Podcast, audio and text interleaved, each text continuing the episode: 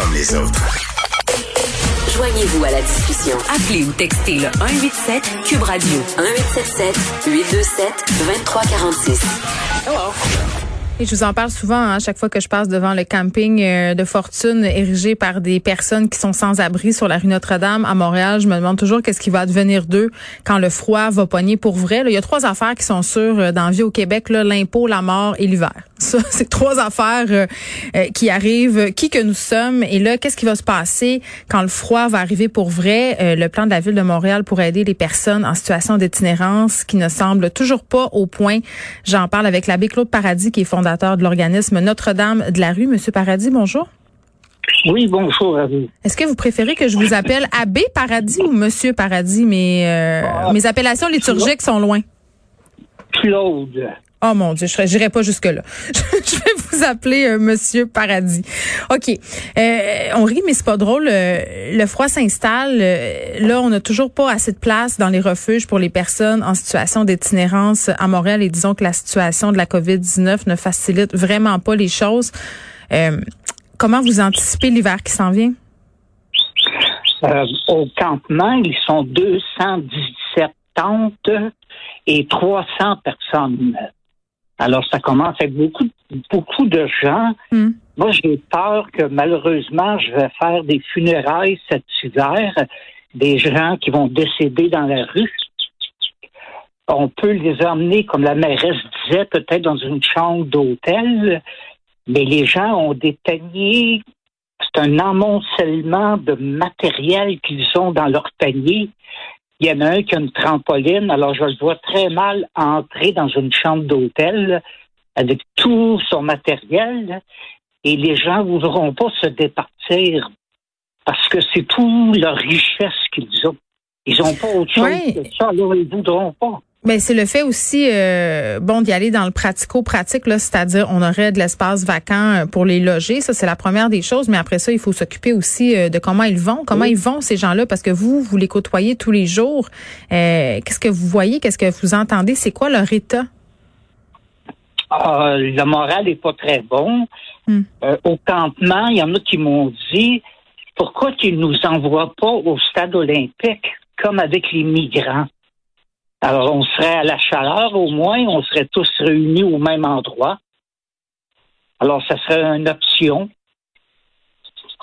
Mais c'est très, très difficile.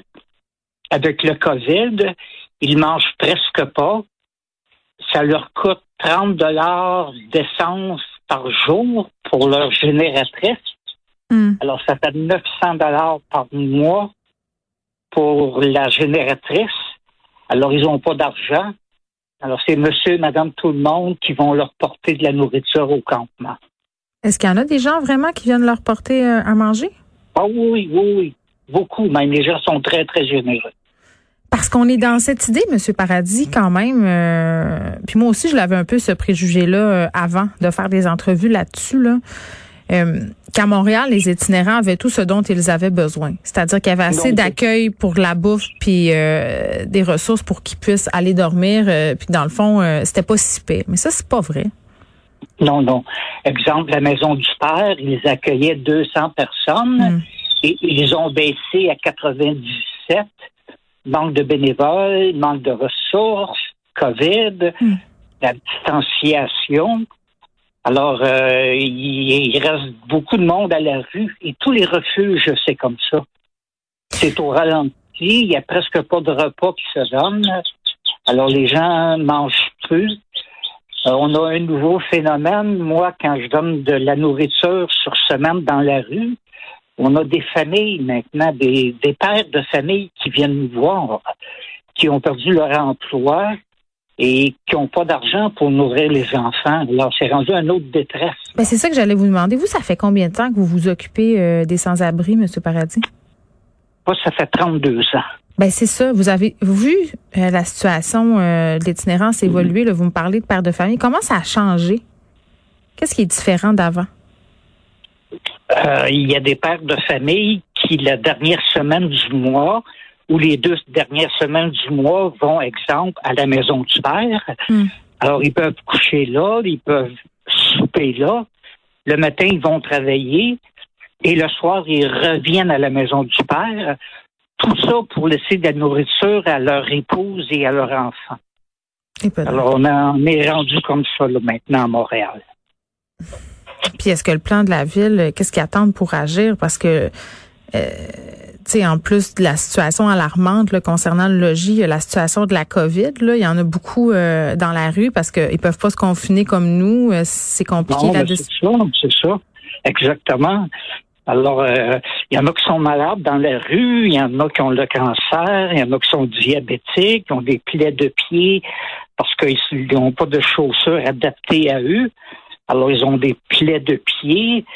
Moi, quand je vais dans la rue le jeudi soir, je suis avec un infirmier et un médecin. Hmm. Alors, il faut, il faut avoir ça. Là. On est rendu là, à cette étape-là. Il y a beaucoup de jeunes aussi que, qu'on rencontre dans les rues comme ça, là, qui sont en feu, qui sont en, en fuite, sont différentes, différents phénomènes. Mais moi, j'ai peur qu'il y ait des décès cet hiver. je vous entends comme Cet été, comme cet été, j'ai fait des funérailles. On a eu 50 surdoses euh, cet été chez les jeunes à Montréal. Alors, je crains, avec le froid qui s'installe, j'ai peur qu'il y ait des gens qui décèdent de froid dans la rue. Il y en a qui consomment, ils tombent, disons, dans, le, dans un bain de neige, et là, ils gèlent. Ils se réveillent pas. Il y en a qui ont, oui, il y en a qui ont des amputations aussi, parce qu'on doit en emmener à l'hôpital. Il y en a qui ont des amputations, les doigts, les orteils, parce qu'ils euh, sont tombés endormis comme ça. Et là là. On attend euh, ce plan de la ville. Oui, allez-y. cet automne et l'hiver. Je comprends. Puis au niveau de la ville, je pense qu'on on devrait euh, se déguediner. On semble pas vouloir euh, faire grand-chose à part attendre justement que l'hiver arrive pour que les campements euh, soient délogés.